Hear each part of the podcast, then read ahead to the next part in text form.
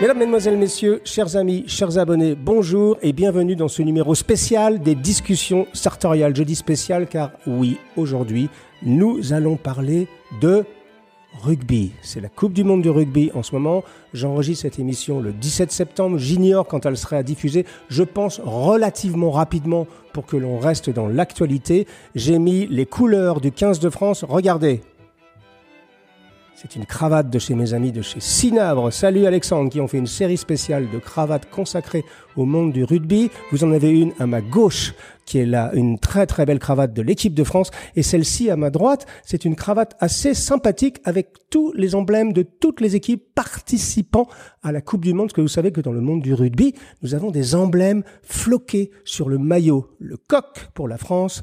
Par exemple, vous avez le poireau pour le pays de Galles, le chardon pour l'Écosse, la rose, bien sûr, pour l'Angleterre, le kangourou pour l'Australie, etc., etc. Et chacun de ces emblèmes est euh, imprimé sur cette très belle cravate. Je voulais prendre la parole sur le rugby aujourd'hui, pas tant pour vous exprimer euh, le, que je suis que j'étais un supporter de l'équipe de France. Je le suis évidemment puisque je suis moi-même un ancien rugbyman, mais plutôt pour réagir à certains propos qui ont agité la sphère euh, euh, politico-médiatique depuis à peu près une semaine, et notamment de certains tweets émanant évidemment de la France insoumise, des écologistes, critiquant avec beaucoup de virulence le fait que le rugby. Alors j'ai vu des choses assez quand même étranges. Hein. Le rugby était un sport qu'on pratique dans la cambrousse, un sport de beauf, un sport viriliste, un sport patriote, vous voyez, je veux dire, tous les qualificatifs qui euh, montreraient que le rugby. Alors j'ai même lu euh, un, un, tweet qui disait que ce sport était, qui était pratiqué par des gens qui avaient assez de QI. Enfin, vous voyez, tout un tas d'insultes comme ça jetées à la face de ce sport que moi j'aime, que je vénère, que j'ai pratiqué. Et je voulais profiter de cette actualité autour de la Coupe du Monde pour, euh, eh bien, battre en brèche certaines idées et vous parler du rugby. Alors, si vous n'êtes pas amateur de rugby, restez avec nous parce que je vais vous expliquer deux, trois choses que vous ne connaissez pas à propos de sport et surtout, je veux vous montrer que pour moi, euh, le rugby est avant toute chose un sport de gentleman. Et oui, vous avez bien entendu, le rugby est sans doute le sport qui réunit le plus les qualités qui font la définition du gentleman. D'ailleurs, il y a un dicton qu'on aime beaucoup. Alors, moi j'aime bien le football aussi, donc je ne vais pas me positionner par rapport à ce dicton, mais c'est un dicton assez célèbre et que j'aime bien et qui dit la chose suivante. Le football est un sport de gentleman joué par des voyous et le rugby est un sport de voyous joué par des gentlemen. Encore une fois, je ne me positionne pas sur ce dicton, il me fait sourire à chaque fois, mais je vais vous expliquer pourquoi, à mon avis, le rugby est un sport de voyous joué par d'authentiques gentlemen. Alors, si on prend la définition du gentleman, euh, j'ai eu l'occasion d'en parler à de nombreuses fois, c'est même la thématique de cette chaîne, je parle souvent de la capacité d'un gentleman à ne pas se mettre en avant. Un véritable gentleman, quand il va participer à une soirée, quand il va quelque part, il va avoir cette idée-là de ne pas uniquement attirer la lumière sur lui-même, mais d'essayer euh, de s'effacer. Alors je dis pas de s'effacer et de, de passer inaperçu, ce qui serait un peu antinomique avec le fait d'être élégant, mais au moins de faire en sorte de ne pas attirer toute la lumière sur lui et donc de ne, se pas, de ne pas se mettre en avant. Eh bien c'est l'essence même du jeu de rugby. Alors, pour ceux d'entre vous qui ne connaissent pas les règles du jeu de rugby, parce que c'est quand même un jeu avec des règles assez incompréhensibles si vous n'êtes pas baigné dans cette culture, je vais vous donner les deux, trois règles majeures du rugby qui peut-être va changer votre vie parce que au moment où je vous parle, on est ben, bien sûr qualifié, puisque ce sont les matchs de poule. On a battu la Nouvelle-Zélande brillamment. On a battu beaucoup moins brillamment l'Uruguay. Et il nous reste à jouer deux matchs de poule euh, euh, pour se qualifier pour les quarts de finale, où là, on, rencontrera de toute façon un mastodonte de ce sport, soit l'Afrique du Sud, soit l'Irlande. Mais toujours est-il que euh, je vais vous donner quand même deux, trois idées des règles pour que vous compreniez un tout petit peu mieux ce jeu. Le jeu de rugby, c'est un jeu qui se pratique à 15 contre 15 sur un pré hein, sur un terrain, et euh, l'idée c'est d'aller porter la balle de l'autre côté de la ligne d'embut des gens. Donc c'est assez facile à comprendre. Hein. Vous devez porter la balle et vous devez la poser derrière la ligne de but de l'équipe adverse. Fastoche, hein, ça c'est pas être sorti de Saint-Cyr pour comprendre ça. La deuxième chose, la deuxième règle fondamentale, c'est qu'on n'a pas le droit de passer avec la main en avant contrairement au football américain, on doit toujours faire une passe vers l'arrière. On a le droit de taper dans la balle avec le pied vers l'avant, mais jamais de lancer la balle avec la main vers l'avant. Donc ça, c'est les deux règles principales. Et vous pouvez également marquer des points quand vous shootez au milieu de poteaux. Vous savez, c'est des grands poteaux très hauts. Voilà. Donc en gros, voilà ce qu'il vous faut comprendre. Après, c'est tout un tas de règles assez complexes qui sont en grande partie faites pour respecter l'esprit du jeu et plus exactement pour protéger l'intégrité physique des gens qui y jouent, parce que vous, il ne vous aura pas échappé que c'est un sport euh, qui est, comme euh, dit notre chère Sandrine Rousseau nationale, un peu viriliste. Alors moi je dirais plutôt viril, tout simplement. Oui, c'est un sport de contact, c'est un sport d'affrontement, c'est même un sport de combat, mais il y a une grande différence entre un sport de combat et les combats de rue, et ce qu'on voit un tout petit peu partout en France, et la violence euh, qui, se, qui est absolument partout en France, et le rugby, c'est que c'est un sport de combat, mais avec des règles extrêmement strictes. Et l'une des particularités de rugby, si vous suivez les deux sports, le football et le rugby, la grande chose que vous remarquez immédiatement, c'est que jamais un joueur de rugby, ou très rarement, viendra contester la décision d'un arbitre, puisqu'il se conforme et il respecte les règles, alors qu'un joueur de football, je vous fais pas un dessin, est toujours en train de contester les règles de l'arbitre. Vous voyez, c'est déjà une énorme différence. Oui, c'est un sport de contact, oui, c'est un sport viril, oui, c'est un sport d'affrontement, mais la règle est au-dessus du combat. C'est-à-dire que euh, dans le rugby, le respect de l'arbitre est absolument fondamental. Donc, on disait, premier élément du gentleman ne pas se mettre en avant. Mesdames, Messieurs, jusqu'à cette Coupe du Monde, le rugby était le seul sport professionnel au monde dans lequel le nom des joueurs n'était pas marqué dans le dos sur les maillots. Eh oui, aujourd'hui, dans tous les sports un peu médiatisé, il y a le nom des joueurs qui est marqué dans le dos pour les maillots. Pourquoi bah Pour des raisons évidentes de marketing, pour vendre des maillots. Hein. Euh, le Paris Saint-Germain fait signer Mbappé comme joueur, eh ben on vend des centaines de millions d'euros de t-shirts, de jerseys, on dit, donc de maillots, avec le nom de votre idole. Au rugby, on considère toujours que l'équipe est au-dessus de l'individualité. Alors, Malheureusement, au moment où je vous dis ça, pour la première fois, je crois que pour la première fois, il y a deux ou trois matchs, l'équipe de France a cédé aux sirènes du marketing et a mis les noms des joueurs sur les maillots. On peut le comprendre d'un point de vue budgétaire, mais je voulais juste marquer le coup. Jusqu'à présent, en 2023, l'équipe de France était l'une des dernières résistantes sur le sujet et ne marquait pas le nom des joueurs sur le maillot puisque c'était l'équipe qui était importante et non les individualités. Premier élément, ne pas se mettre en avant. Deuxième élément, la notion de générosité, la générosité d'esprit, la générosité d'âme. Le rugby, ce n'est que ça. Moi, j'y ai joué. Il y a une chose au rugby, c'est que le grand principe de ce jeu, c'est d'être capable d'aller, entre guillemets, se sacrifier pour le copain qui est juste derrière. Et c'est un jeu qui est... Alors, quand on parle d'inclusion, euh, vous voyez, c'est toujours ce mot-là qui essaye de tout englober. Et eh ben, je, ne trouve, je ne vois pas de, plus, de, sport plus inclusif que le rugby. Le rugby, c'est un, un sport, c'est peut-être le seul sport au monde où des tout petits gringalets peuvent jouer avec des très gros, très musclés. Alors maintenant, bon, il se trouve que c'est professionnel, donc ils sont tous plus ou moins très musclés. Mais il y a tout un tas de gens différents. Euh, au passage, en parlant d'inclusion, le rugby est le premier sport et le seul sport d'ailleurs à ma connaissance au monde où par exemple en Irlande, il n'y a qu'une seule équipe de rugby. Il n'y a pas l'équipe de l'Irlande du Nord et l'équipe de l'Irlande du Sud, donc la République d'Irlande. Il y a une seule équipe d'Irlande. Et quand on commence un match de rugby en Irlande, nous jouons les deux hymnes.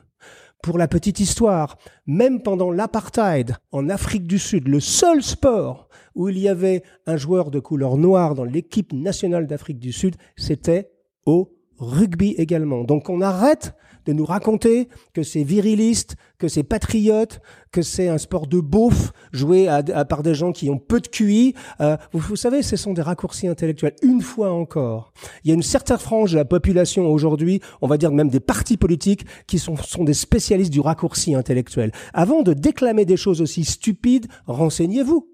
Hein Parlons d'inclusion. Le rugby est peut-être, à mon avis, le sport le plus inclusif au monde, puisque les Noirs et les Blancs jouent ensemble depuis des lustres, quels que soient les régimes politiques. Les gros et les petits jouent ensemble. Donc c'est vraiment un sport qui, par définition, n'existerait presque même pas s'il n'y avait pas cette notion que tout le monde pouvait y jouer. Alors peut-être pas à très très haut niveau. Moi j'ai joué à un niveau très correct. J'étais plutôt bon d'ailleurs au rugby, mais j'ai tout de suite senti que, vous savez, c'est bizarre. J'ai peut-être joué, on va dire, trois ou quatre ans vraiment intensément au rugby. Eh bien, je m'en souviendrai et je m'en souviens encore. Ce que j'ai appris pendant ces trois ou quatre ans, ça m'a jamais quitté. Cette notion de sacrifice pour autrui, cette notion que tout seul je suis pas grand chose, cette notion de être capable de respecter et l'adversaire et l'arbitre, ce sont des choses qui vous sont utiles toute votre vie. C'est pour moi une des plus belles écoles de vie. Et si, mesdames, messieurs, vous nous écoutez là et vous ne connaissez pas le rugby, si vous avez des gamins, s'il vous plaît, faites-leur goûter à ce sport. Vous verrez qu'ils en tireront des dividendes incroyables pour leur vie. Deuxième idée du gentleman, le respect sous toutes ses formes. Respect d'autrui, respect de l'occasion, respect de l'adversaire, respect presque même des ennemis. Alors ça, c'est plutôt chrétien comme notion. Respect avec un grand R. Allez dans un match de rugby, vous allez voir, les gens, alors on peut se le dire comme nous, on est entre nous, hein, les gens se foutent sur la gueule pendant 80 euh, minutes sur un terrain. C'est violent, c'est, comment dire, il y a beaucoup de force, il y a beaucoup de contact physique, mais à la fin, ils se respectent c'est peut-être le seul sport où, les adversaires font des aides d'honneur aux vainqueurs, même s'ils ont les boules jusque-là. C'est-à-dire qu'ils ont perdu, ils sont tristes, mais ils font quand même des aides d'honneur parce que c'est la voie. C'est le seul sport également où la fameuse troisième mi-temps. On nous a embêtés avec la troisième mi-temps. J'ai vu des polémiques sur les plateaux de télévision, pardon, ouais, troisième mi-temps, l'alcool, machin, etc. Non. La troisième mi-temps en rugby, ça ne veut pas dire l'alcool. La troisième mi-temps en rugby, c'est le seul sport, encore une fois, au monde, où les adversaires même au niveau international, après qu'ils aient joué l'un contre l'autre sur le stade, font la troisième mi-temps, donc le banquet d'après-match ensemble. C'est unique au monde. Vous allez en Irlande, vous jouez contre l'équipe d'Irlande et Dieu sait si on les aime pas trop en ce moment parce qu'ils sont très forts d'un point de vue sportif, vous voyez. Eh bien, après France-Irlande, par exemple, au tournoi destination, le soir, on fait un banquet ensemble. Est-ce que vous connaissez un autre sport où les gens banquette, un sport professionnel, je veux dire de grande écoute, où les joueurs se respectent à ce point qu'ils font la fête ensemble après le match. Simplement qu'un message, c'est que ce n'est qu'un jeu après tout.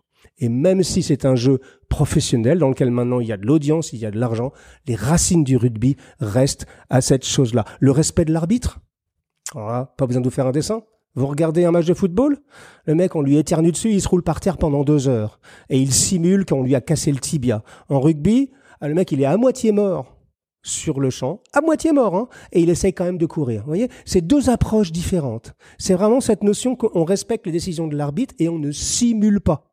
Un joueur de rugby qui est à terre, c'est qu'il a mal.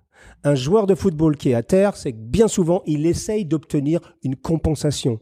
Donc c'est une transaction d'émotions pour essayer de gagner quelque chose qui n'existe pas, ou en tout cas peu, dans le monde du rugby. Donc, vous voyez, cette notion de respect, c'est fondamental. Alors, vous allez vous dire, eh ouais, Jacomet, eh, t'aimes bien le rugby, puis t'essayes de nous vendre ce truc-là. Non, j'essaie juste de vous dire pourquoi, à mon avis, le rugby est le sport de gentleman par excellence. Toutes les valeurs qu'on essaye de défendre sur cette chaîne sont représentées dans ce jeu. Autre, euh, autre sujet, la tolérance et la fraternité. C'est quand même important. On est gentleman, on doit être tolérant. On ne doit pas juger ou surjuger ou mal juger autrui. On doit toujours essayer d'être mesuré dans ses jugements. Même si parfois on peut avoir nos opinions, bien entendu. Mais tout de même, ça fait partie de cette notion du gentleman avec ses générosités d'esprit et cette capacité à mettre les autres autour de lui à l'aise. Vous savez, c'est la définition pour moi de l'élégance. Eh bien, cette notion de fraternité de tolérance, aller dans une tribune de rugby vous allez comprendre tout de suite, j'ai même pas besoin de vous l'expliquer. Allez-y avec vos enfants. Vous verrez, c'est fraternel, c'est sympathique, c'est euh, joyeux, même si parfois bah on est un peu pas content parce que quand notre équipe euh, vient de se faire battre, on n'est pas très très heureux, mais c'est aussi l'un des seuls sports où les supporters sont mélangés. Allez dans une tribune de football, Bon, je vous fais pas un dessin, je veux pas en rajouter trop. Il y a certains stades où c'est devenu extrêmement compliqué d'y aller avec des familles et où la violence règne partout pour des raisons qui, moi, complètement m'échappent. Voilà. Les tribunes d'un stade de rugby, c'est des tribunes de fraternité, c'est des tribunes de partage, parce qu'on sait tous que au fond, même si on adore, même si on est à fond derrière notre équipe, cela reste un jeu. Mais c'est un jeu qui, pour moi, est aussi un miroir grossissant de la société, et c'est quelque, c'est la raison pour laquelle je me permets de prendre la parole aujourd'hui. Je vais vous raconter une petite histoire personnelle. Un jour, en 2003, euh, ou 2004, je ne sais pas si c'est 2003 ou 2004, je suis avec un ancien international qui s'appelle Richard Dourt. tout le monde connaît Richard Dourt si vous suivez le rugby. Il est d'ailleurs consultant sur Canal Plus maintenant. Il anime avec Sébastien Chaval le Rugby Canal Club. Euh, ou le, oui, ça s'appelle le Rugby Canal Club. Et donc, euh, Richard Dout, et j'étais aussi avec Fabrice Landreau, voilà, ancien téléneur de l'équipe de France de rugby et qui était euh, entraîneur du Stade français. On était amis, on faisait des choses ensemble, je filmais deux trois choses pour l'équipe de France de rugby avec ma société de production à l'époque et un jour il m'emmène à Murrayfield.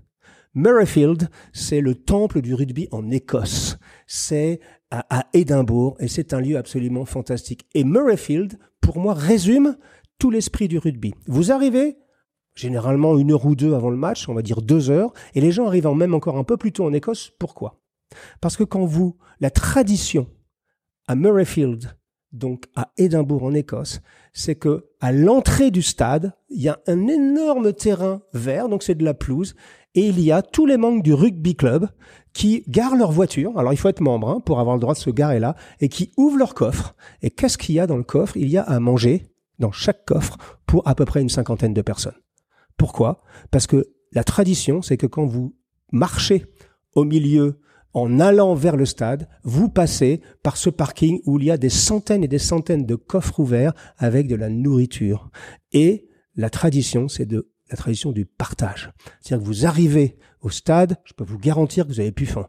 Parce que vous avez mangé dans tous les coffres. Alors moi, au début, je pensais que c'était un mec sympa qui ouvrait son coffre et qui me donnait un peu à manger. Voilà. Et puis je me suis aperçu très très vite. Bon, évidemment, j'étais avec Richard Dout, j'étais avec euh, Fabrice Landreau, euh, j'étais avec Thomas Castagnède. je me souviens des, des, des, des, gloires du rugby. Donc évidemment, tout le monde les reconnaissait. Donc on était invité à chaque cul de Jaguar parce que c'est quand même généralement plutôt des gens d'un certain niveau. D'ailleurs, ça va me permettre de battre en brèche une autre idée que dire que c'est un sport de la cambrousse. Euh, c'est peut-être vrai en France et d'ailleurs on aime bien la cambrousse. Moi, je viens de la cambrousse, mais en Angleterre, c'est plutôt un sport de la haute société et de l'université. Mais passons. Et donc j'étais arrivé à notre place dans le stade et j'avais mangé pour trois jours. Alors bon, c'est la nourriture écossaise, hein, c'est pas ce qui se fait de mieux au monde, mais cette tradition de partage et de générosité, c'est quelque chose sur lequel euh, je n'étais jamais tombé, quelque chose que j'ai jamais vu dans d'autres sports. Alors je vais arrêter de chanter les louanges, je vais vous donner encore deux trois éléments. Premièrement, je viens de l'aborder euh, un tout petit peu par la bande. Euh, je ne sais pas si c'est euh, Sandrine Rousseau ou quelqu'un de Europe Écologie Les Verts. Enfin, il y a eu un tweet en disant que le rugby, c'est un sport qui sentait la cambrousse et pas très et qui sentait pas très fort le QI. C'est embêtant d'écrire des choses comme ça. C'est embêtant d'écrire des mensonges éhontés comme ça. C'est embêtant d'aller au premier degré comme ça. Pourquoi? Euh, bah Déjà parce qu'en en Angleterre, qui a inventé le rugby d'ailleurs, c'est un sport universitaire. Ça vient des universités anglaises. En France, c'est un sport qui a plutôt été adopté par effectivement les petits villages, notamment dans le sud de la France. Mais en Angleterre, c'est un sport d'intellectuels. Donc vous voyez, cette notion euh, petit QI, sport de cambrousse, qui sent... Alors après, il y avait la, la, la cérémonie d'ouverture qui sentait la naphtaline. Enfin, je vais pas aller là-dessus parce que là, je vais vraiment m'énerver. Mais euh, donc déjà, première chose. Deuxième chose, je vais vous citer deux énormes fans de rugby qui ont même écrit sur le sujet pour vous montrer à quel point le rugby est un sport de beauf qui sont la cambrousse pour les gens qui ont peu de QI.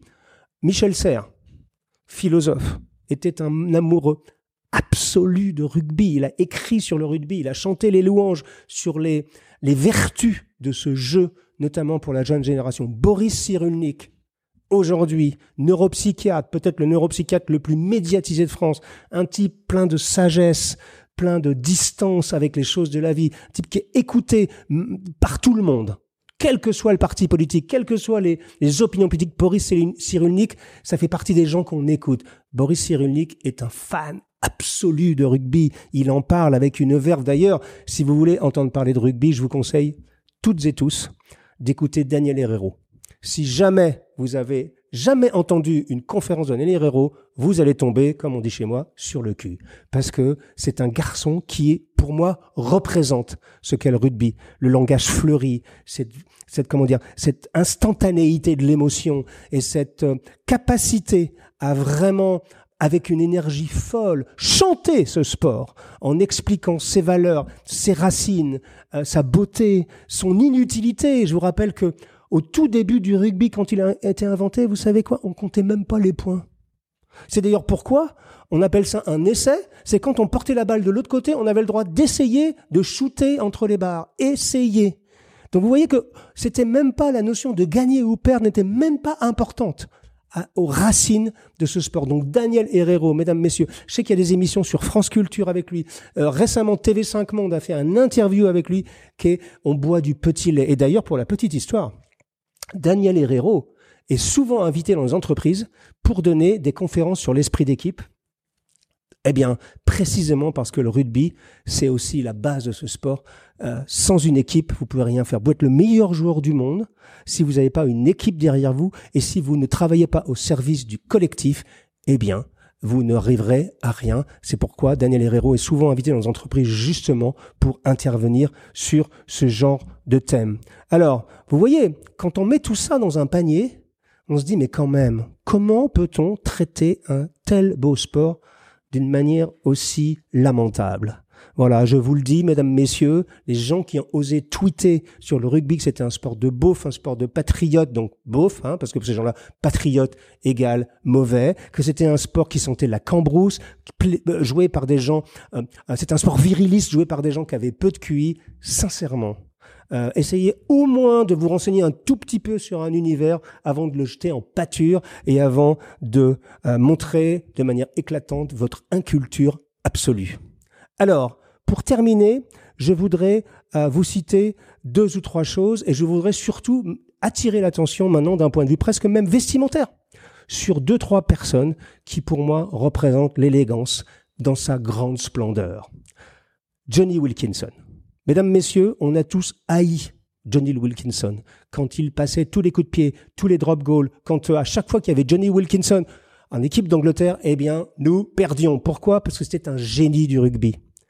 Eh bien, Johnny Wilkinson, sur Parisian Gentleman, il y a quelques années, quand il a pris sa retraite, j'ai, je n'ai pas pu faire autrement que d'écrire un article en disant au revoir à ce gentleman ultime. On va vous montrer des images. Johnny Wilkinson, c'était la classe, la classe anglaise. Ce type qui n'était pas un monstre physique, mais qui avait le génie du rugby en lui. Eh bien, quand il s'habillait pour sortir, putain, Johnny, ça déchirait. C'est-à-dire qu'il avait cette espèce de mélange d'humilité, de grâce et à la fois de forte personnalité. Et c'est vraiment pour moi peut-être l'image du gentleman au 21e siècle. On peut parler de Dan Carter.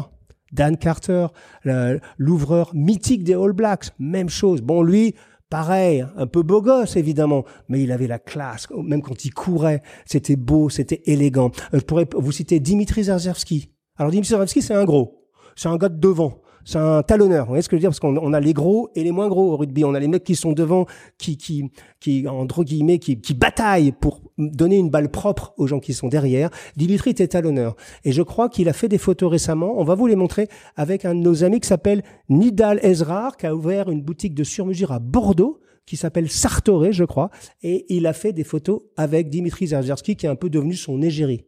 Donc vous voyez, élégance classique, élégance du comportement, Également, élégance vestimentaire, c'est pas du tout antinomique avec le rugby. Je vais pas vous parler de Romain Ntamak ou d'Antoine Dupont. Quand vous écoutez ces jeunes gars, parce que c'est encore des jeunes gars, ils ont 24, 25, 26 ans, s'exprimer à, un micro de télévision, excusez-moi de vous le dire, mesdames, messieurs, enfin, ça vole plus haut que dans certains autres sports. Et il y a vraiment cette notion d'humilité de gentleman, ne pas se mettre en avant, toujours mettre son équipe en avant, au-delà d'un discours préformaté, c'est vraiment quelque chose qui fait partie de l'esprit du rugby et cette fraternité au long cours. Moi, j'ai fait des amis dans le monde du rugby. Quand j'étais gamin, je les ai encore.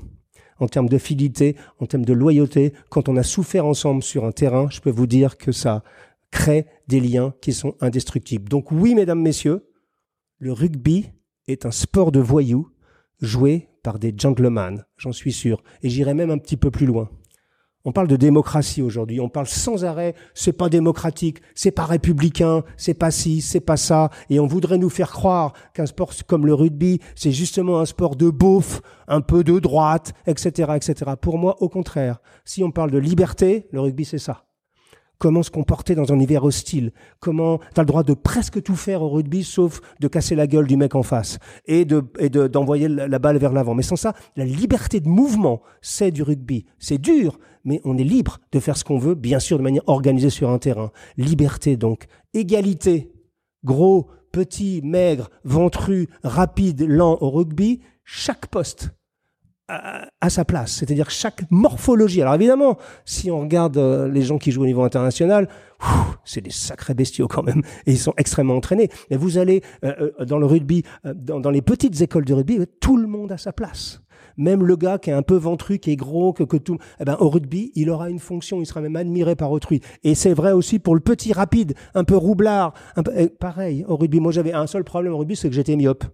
Donc à l'époque, il n'y avait pas les lentilles de contact. Eh bien, croyez-moi, j'étais buteur en plus, je tapais. Eh bien, j'étais bon. Je demandais juste à un de mes copains de me montrer à peu près la direction des poteaux et j'arrivais à m'en sortir. Donc, liberté à fond. Égalité, il n'y a pas plus égalitaire que le rugby. Tout le monde est à sa place une équipe de rugby. Et fraternité, je ne vais pas euh, vous faire un dessin. C'est peut-être le signe le plus distinctif du jeu de rugby. Donc voilà ce que je voulais vous dire. Je ne sais pas quand cette émission sera diffusée.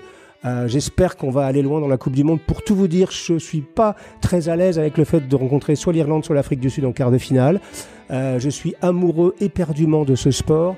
Écoutez Daniel Herrero, pour l'amour du ciel, vous allez passer un, moment absolument jouissif intellectuellement. Et même si vous n'aimez pas ou vous ne connaissez pas ce sport, essayez de vous intéresser, vous verrez, c'est une école de vie formidable. Je vous donne rendez-vous pour un prochain numéro de nos discussions sartoriales. Et d'ici là, allez les bleus.